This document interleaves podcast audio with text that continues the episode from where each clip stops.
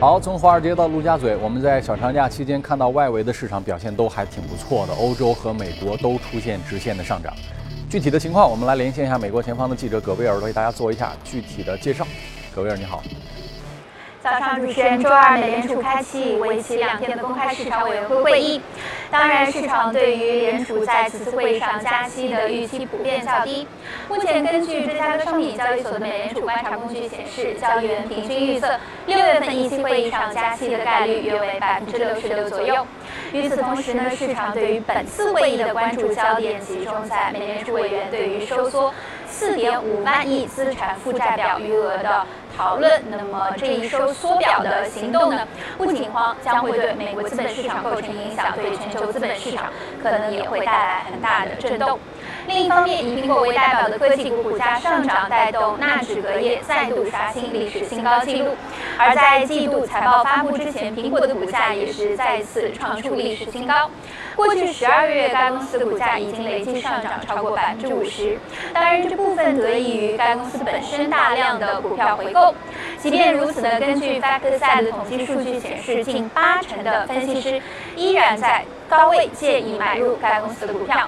经济学人的一篇分析文章就认为，市场看好苹果股价主要有几个因素，其一是特朗普税改的影响，苹果持有的两千四百亿美元的现金，大部分都留存在美国以外。如果特朗普税改行之有效，将可能吸引或者强制企业将海外利润汇回美国。其二呢，在硬件设备销售以外，苹果在包括 iTunes 商店和云存存储方面的这个收入呢，也在不断的增加。其三，今天稍后时间，苹果有望推出新款的 iPhone，也是备受期待。当然，恰恰由于今年是 iPhone 的十周年，市场期待的不断升温，也对企业构成了压力。主持人，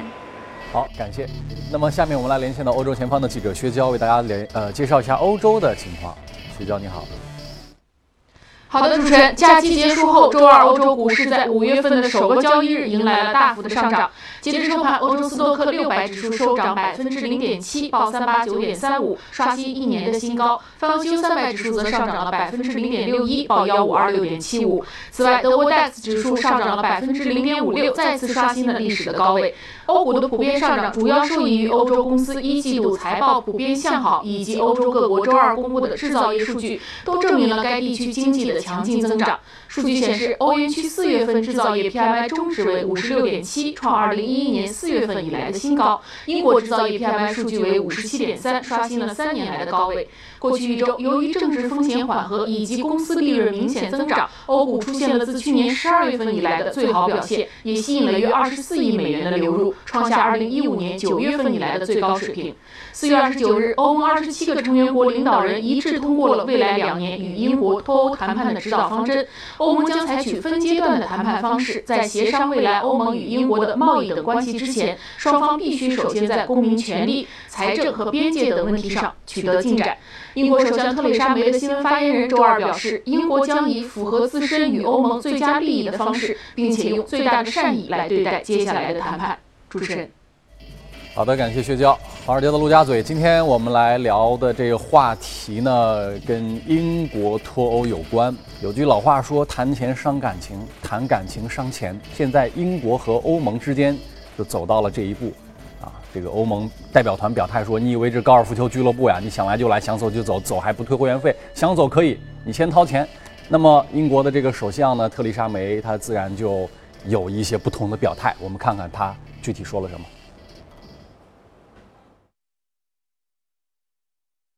I think what we've seen recently is that at times these negotiations are going to be tough. Um, now, during the Conservative Party leadership campaign, I was described by one of my colleagues as a bloody difficult woman. Um, and I said at the time, the next person to find that out will be Jean-Claude Juncker. These are going to be tough negotiations as we, uh, as we go ahead. I'm asking the British people to give me a mandate to go into those negotiations. I, every vote for me and my team is a vote to strengthen our hand in ensuring that we get the best possible deal for the United Kingdom.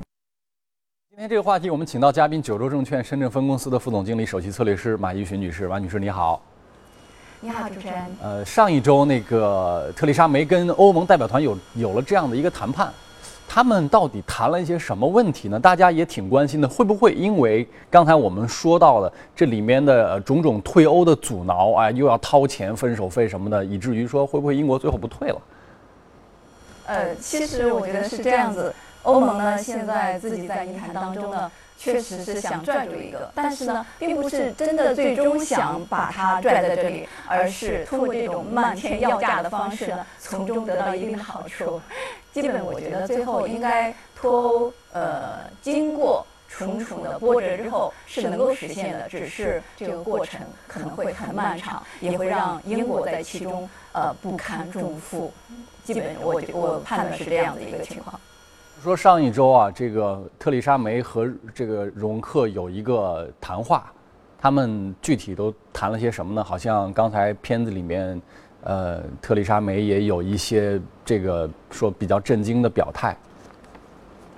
因为上周呢，其实是容克和梅的一个晚宴，在唐宁街，也就是英国这边是东道主。而且呢，就是晚宴的过程当中呢，从双方在这之后，特别是容克的表态里面，能够感觉出来中呃双方其实是真的是针锋相对的。特别是他呃在这个晚宴之后，还给那个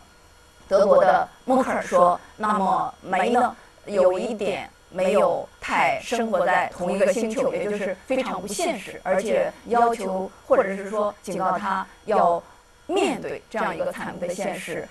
从这样的一个表态里面，我感觉到，其实，在整个的晚宴的过程当中，可能气氛并没有，呃，也就是后来梅自己表态的那么轻松，那么相对来说大家有建设性。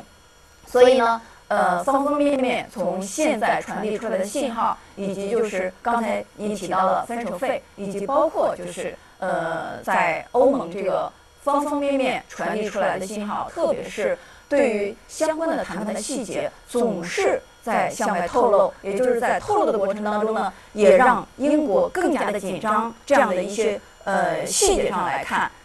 总体上这个晚宴的过程不不愉快，而且呢，呃，得到的这样一个结果呢，也并不是说特别的舒服，相互之间可能也是非常的尴尬，也给后面的谈判带来很大的难度。这也是没对外表态所显露出来的。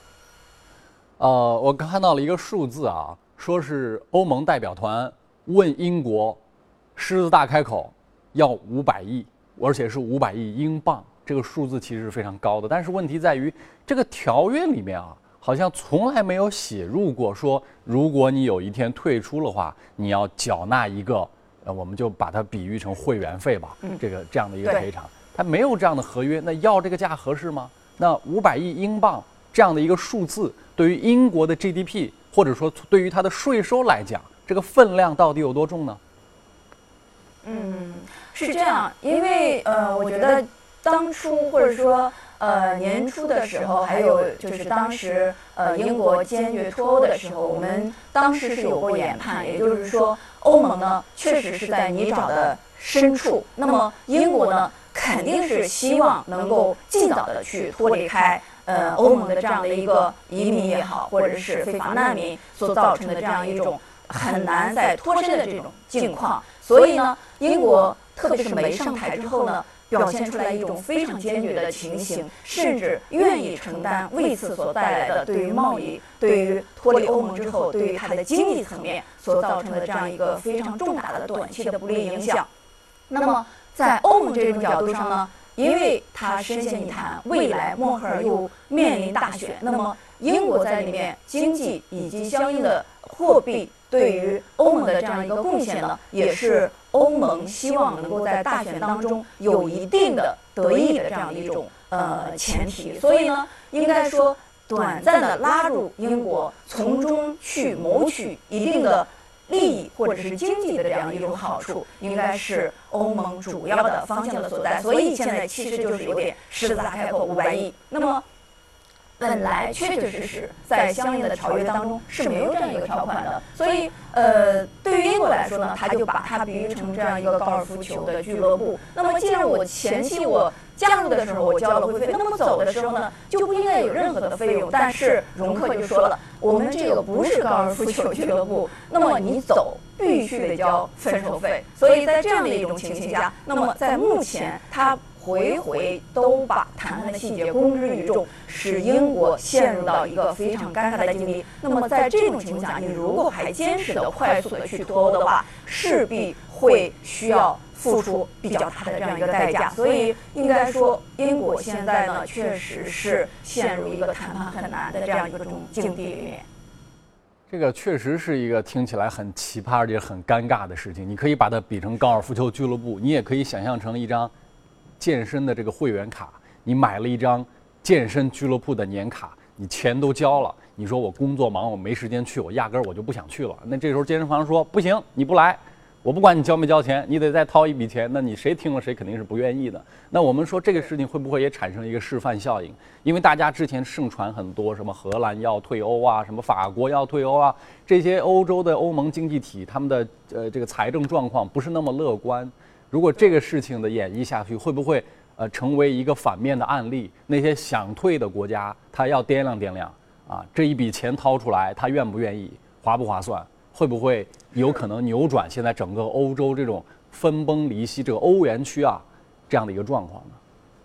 呃，如果从结论来说，我认为永远都不会扭转欧盟分崩离析的这样一种格局。那么欧盟现在的这样这种动作呢，更多的是在拖延时间。因为主持人刚才也提到了，法国想脱欧，那么意大利、包括荷兰，甚至好多的其他的小国都在谋求脱欧的进程。所以呢，短期默克尔面临大选，又是在相对比较被动的这种情况下，短暂的去拖延住英国特这种老牌国家的这种脱欧的进程，无疑确实是短期会让其他的国家稍微掂量一下。但是呢，还是我刚才说的。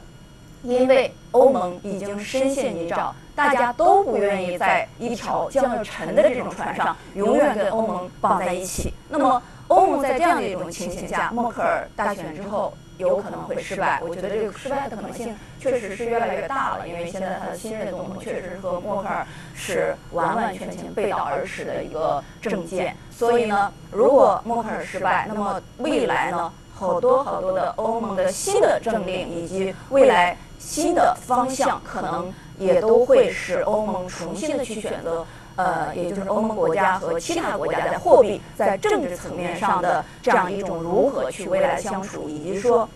其他国家如果确实是想脱离开欧洲，欧洲未来如何走，如何建立新的秩序。甚至原来咱们还预估过，就是有可能欧盟会呃分崩离析之后呢，和日耳曼民族为主的这样的一些德系的呃国家呢建立一个新的欧盟。那么也许未来欧盟会由此迎来一个新的、完全不同的这种新的情境，或者是相对比较好、比较乐观的这样一个发展。所以呃，我原则上认为。拖住英国确实是像主持人说的，是短期的，使其他的这样的一些呃国家呢都有短期要掂量掂量的这种态势。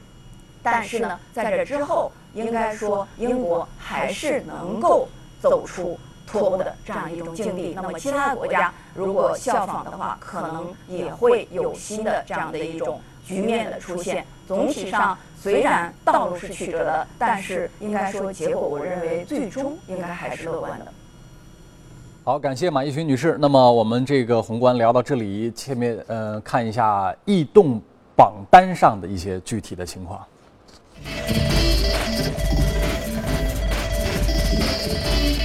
异动美股榜，服务板块、健康医疗、公用事业、工业品还有科技都有百分之零点二到零点四不同等幅的涨幅。涨幅最大的一家公司是网络软件，百分之六十一的涨幅。教育、医院还有健康管理表现也都还不错。今天关注的这家公司呢，叫路明克斯，是一个医疗仪器的公司，涨幅超过了百分之六，目前报在二十美元。呃，好，这个公司的情况呢，我们跟马一勋女士来交流一下。马一勋女士，这个公司的基本面情况，做什么产品的呀？啊，大概是什么情况？啊，这家公司呢，其实是一个生命科技类的公司，也就是和医疗和这种嗯检测是有关系的。那么这个个股呢，之所以出现这样明确的异动呢，是因为和 A 股市场，也就是呃创业板一个透景生命的上市有关系。这家公司上市之后呢，连续拉了六个一字板。那么这时候他发布的招股说明书呢，被大家关注到，这里面就提到了陆明。那么陆明是他最大的原材料的供应商，他在二零一六年的整个的采购里面，陆明被采购超过百分之五十五，也就是是最大的这样一个供应呃呃量了。那么在这样的一种情形下呢，呃，出现这样的异动呢，就比较的符合他现在的这样一种格局。这个公司我刚才看了一下，一个很奇怪的现象，它的收入增长情况还可以，基本上是略快于美国 GDP 的情况。但是它报表里面透出来一个很有意思的现象，就是从2012年到2016年，长达好几年的年报，它的财报当中，只有2014年一年是赚钱的，其他所有年份它的利润状况全部为负。那大家知道，这是一个医疗器械是做实业的公司，它并不是互联网公司。那么一个做实业的公司为什么年年都会亏钱呢？而且现在市盈率还挺高的，六十倍。马女士，嗯，刚才说到它是做生命科研的，因为在这样的公司呢，我们也知道很多的在科研经费上面就要投入大量的这样的一种支出，所以这家公司其实也不例外。因为我们还知道，它除了就是视力方面，它还在肿瘤，包括 HPV 这样的一系列的呃研发上面投入了很大的这样一种精力。但是呢，呃，就是短期虽然确实是一直处于这样的相对比较弱的报表的状态，但是后面可以认为会越来越相对比较的乐观。它其实这样子的一个。呃，对外的合作模式也好，它的盈利模式也好，是有点像我们知道达尔文这样的一个做手术的那种呃机器人的机器。也就是说，机器呢，我卖给你之后呢，耗材同样你必须得配套的使用。所以这家公司呢，做同样的试剂的时候呢，它和其他的公司展开合作，比如说刚才提到的呃透镜。那么呃合作的时候呢，除了买它的技术，除了呃买它的试剂之外呢，还要配套它的一些呃相应的这种设备，以及不停的使用它的这样一种耗材。所以这也应该说是它和同类型的公司很不一样的一种盈利模式和合作模式，也为它未来逐步的走出目前相对来说呃报表并不是特别乐观的这样的一种呃局面呢，奠定了一个相对来说比较好的基础。所以呢。呃，我觉得在后面，其实这家公司呢，还是可以值得进一步的去关注的。刚才您说到了关于它的研发，我们看了一下，基本上它每年的呃研发的经费的投入非常非常的稳健，大概在四千五百亿美金左右。那么四千五百亿美金相比它的利润跟它的营收状况呢，其实并不是一个它负担不了的，而且它的呃研发支出。没有说每年都在按照某种比例在不断的增加，它一直是维持稳定的。那这样的一个情况呢，我们的疑问就在于，既然从报表当中它的这个亏损也不是因为大量的研发费用的投入造成的，那究竟是什么造成它的亏损呢？而且还有一点，它的这个研发的投入每年都比较稳定，那这种情况下啊，它是不是能够长期维持住现在这种呃激烈竞争的商业环境中的地位呢？它如果不增加进一步的开支的话，对，我觉得你说的这个应该是他自己可能也在关注到的一个问题，因为这个行业确实是面临相对来说，呃，越来越透明的、相对充分的这样一种竞争，所以如果它研发持续的这样的投入之后呢，它的营收还不能够。呃，快速的去弥合，能够持续的快速的走入一个赚钱的这样一种空间的话，确实是对它未来的这样一个发展形成相对比较大的障碍。所以，其实，在股价层面上，我们也看到有所反应，也就是说，呃，有异动，而且呢，它跳涨了，但是呢，就出现了。巨量的放量，而且呢，出现接近昨天晚上百分之十五的一个振幅，这也说明很多的资金可能对于它未来的发展其实是存疑的。那么在这样的一种局面下，除了说我们不建议投资者在目前的情况下去追涨，因为它肯定在这个位置要有一个相对来说时间比较长的波动的过程。那么另外就是对于它未来，一个是说报表能不能更好的去转变，而且呢，就是它未来的业绩能不能更大的来对它的营收提供相应的支持，也是我们值得进一步的去关注到的。如果对比来看一下啊，就是嗯，国内其实前几年也火了一批做医疗器械的公司。如果做一个对比的话，呃内地的，比如说像什么愉悦呀、什么久安呐，类似这样的公司，现在他们面临的竞争环境是怎么样的？嗯，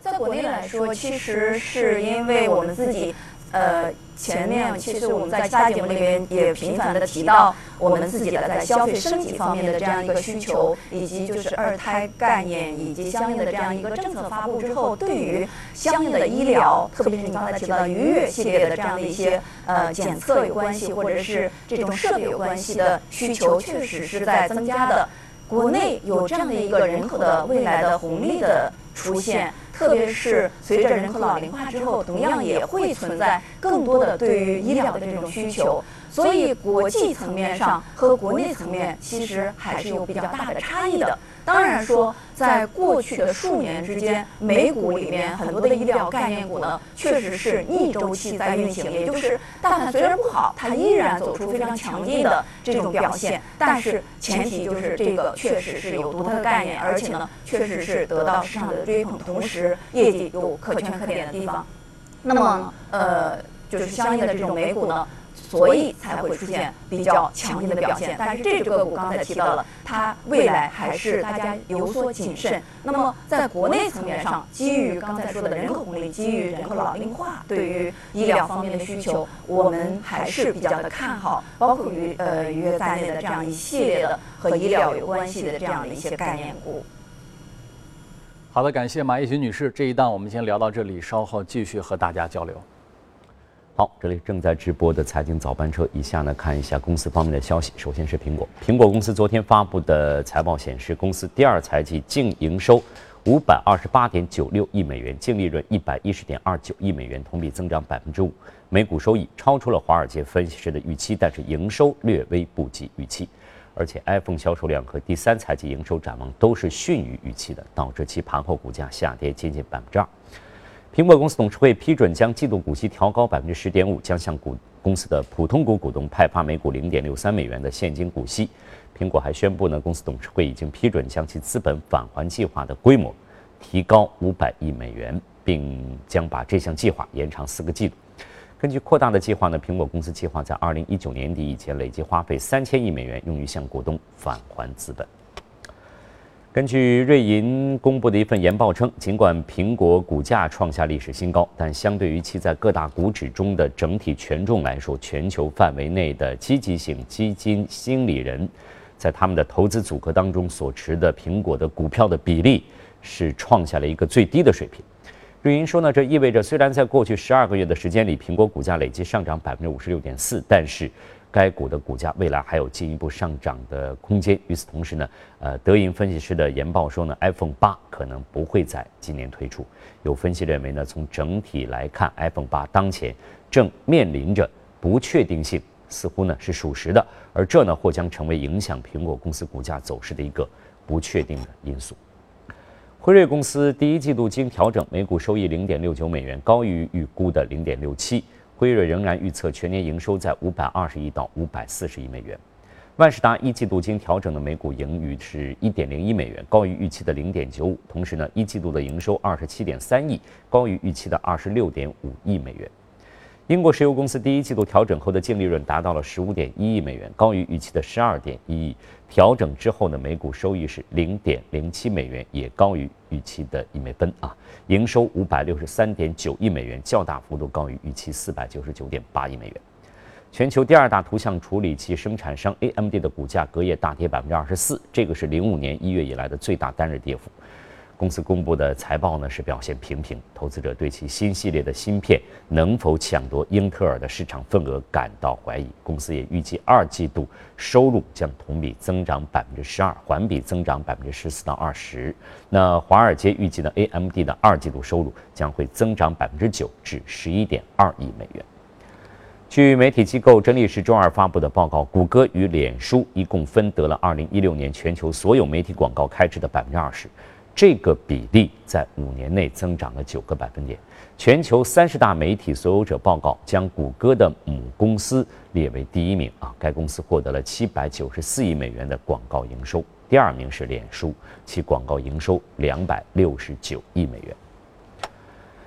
有消息说呢，从五月五号开始，美联航将不再续签与迪拜航空、皇家约旦航空、沙特阿拉伯航空、阿联酋航空以及卡塔尔航空的联程合作协议。那一直以来呢，美联航对中东地区规模最大的这几家航空公司都是颇有微词，抱怨他们收受大量当地政府的补贴，存在非正当竞争行为。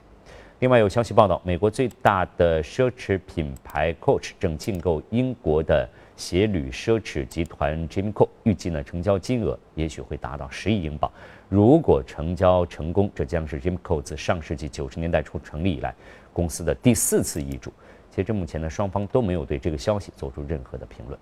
另外，德国的博士集团二号宣布，当日签署协议，将旗下启动机和发电机子公司出售给由中国郑州煤矿机械集团股份有限公司和崇德投资组成的中资财团。郑煤机当天在港交所发布公告称，并购价格为现金五点四五亿欧元，完成之后将获得博士这一子公司控股不少于百分之八十六点一六的权益。好，公司方面的消息就是这些。以下呢，进入今天的美股放大镜。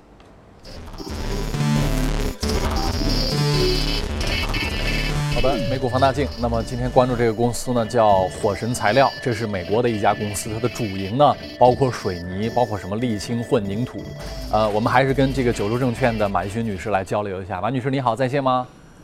在线的。刚才看了一下这个公司，我觉得很有意思啊。它做水泥的，咱们跟咱们国内的海螺水泥做一个对标，我发现一个惊人的事实：它的杠杆水平比海螺水泥高了两倍，但是它赚钱的效率还没有海螺水泥高。海螺水泥的这个净资产收益率比它还要高。但是奇怪在于，你像中国的这种像海螺这样的公司是强周期，它一年赚钱一年亏钱，它跟经济周期是有关的。但是这家美国的火神股份，我发现它的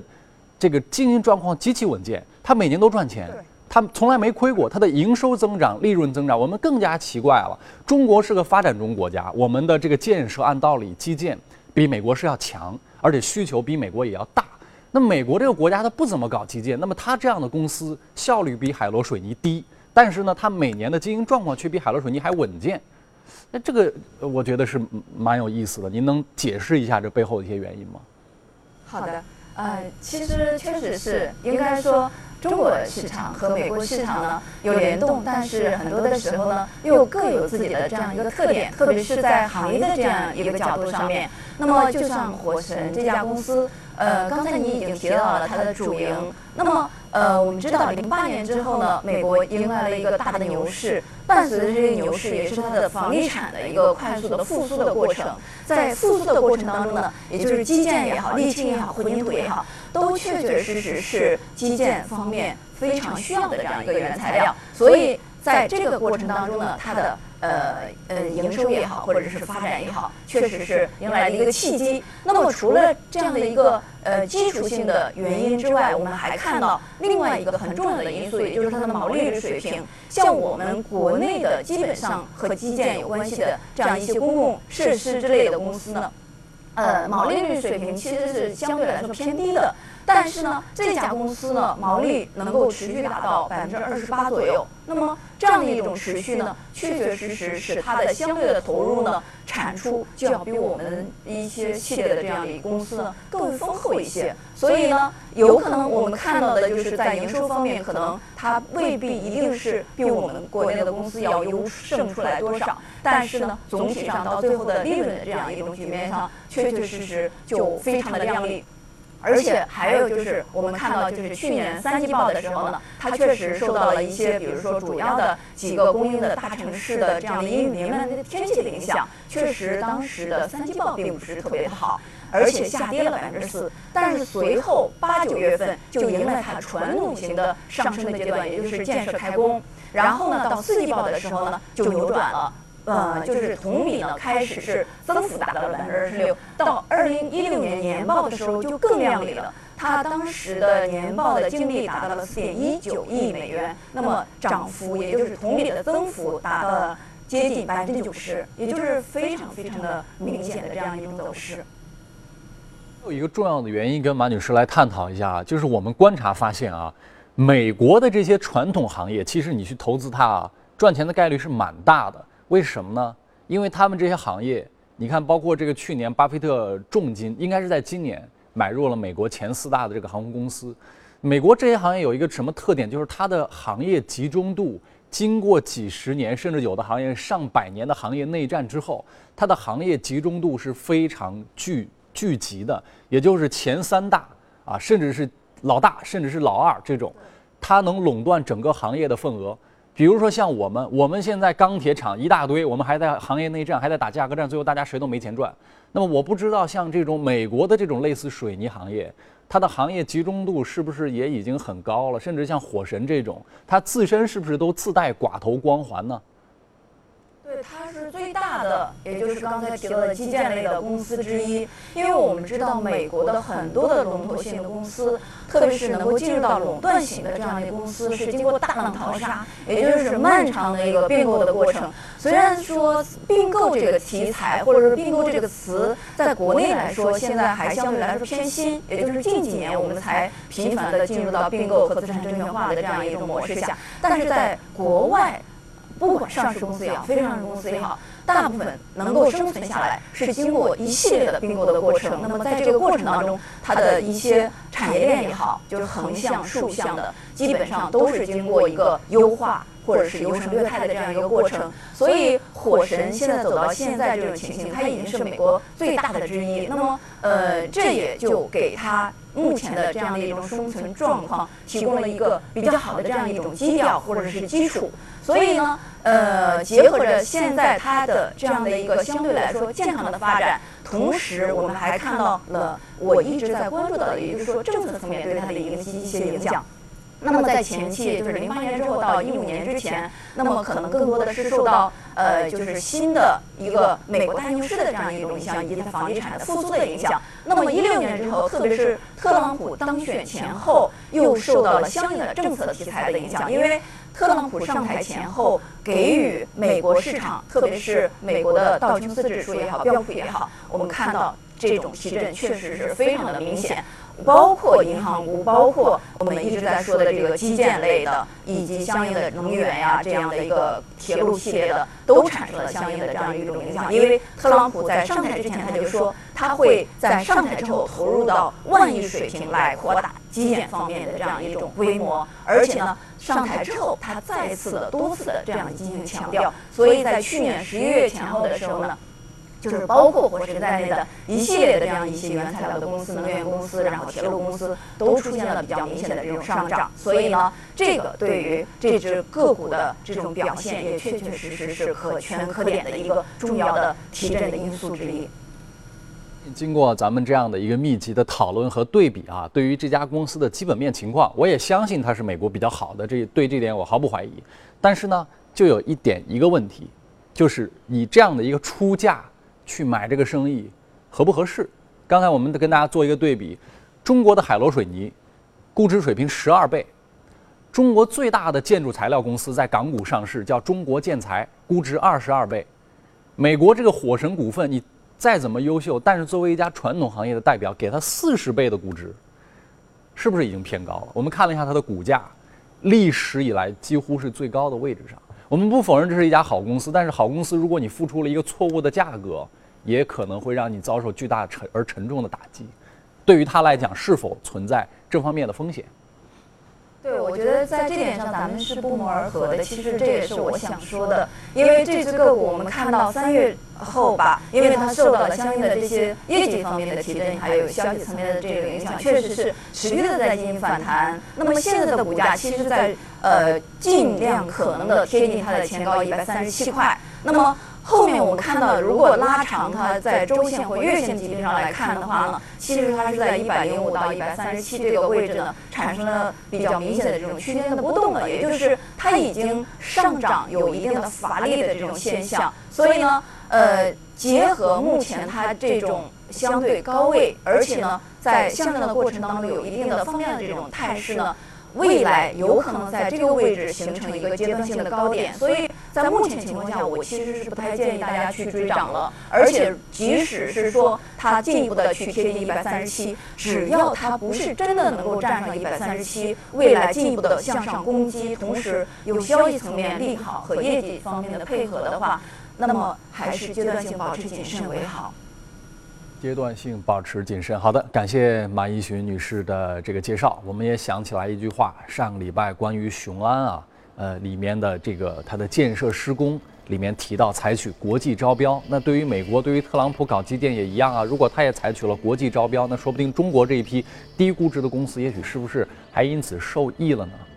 好，今天的华尔街陆家嘴跟大家呃聊到这里，一会儿您将看到以下的这些更多的内容。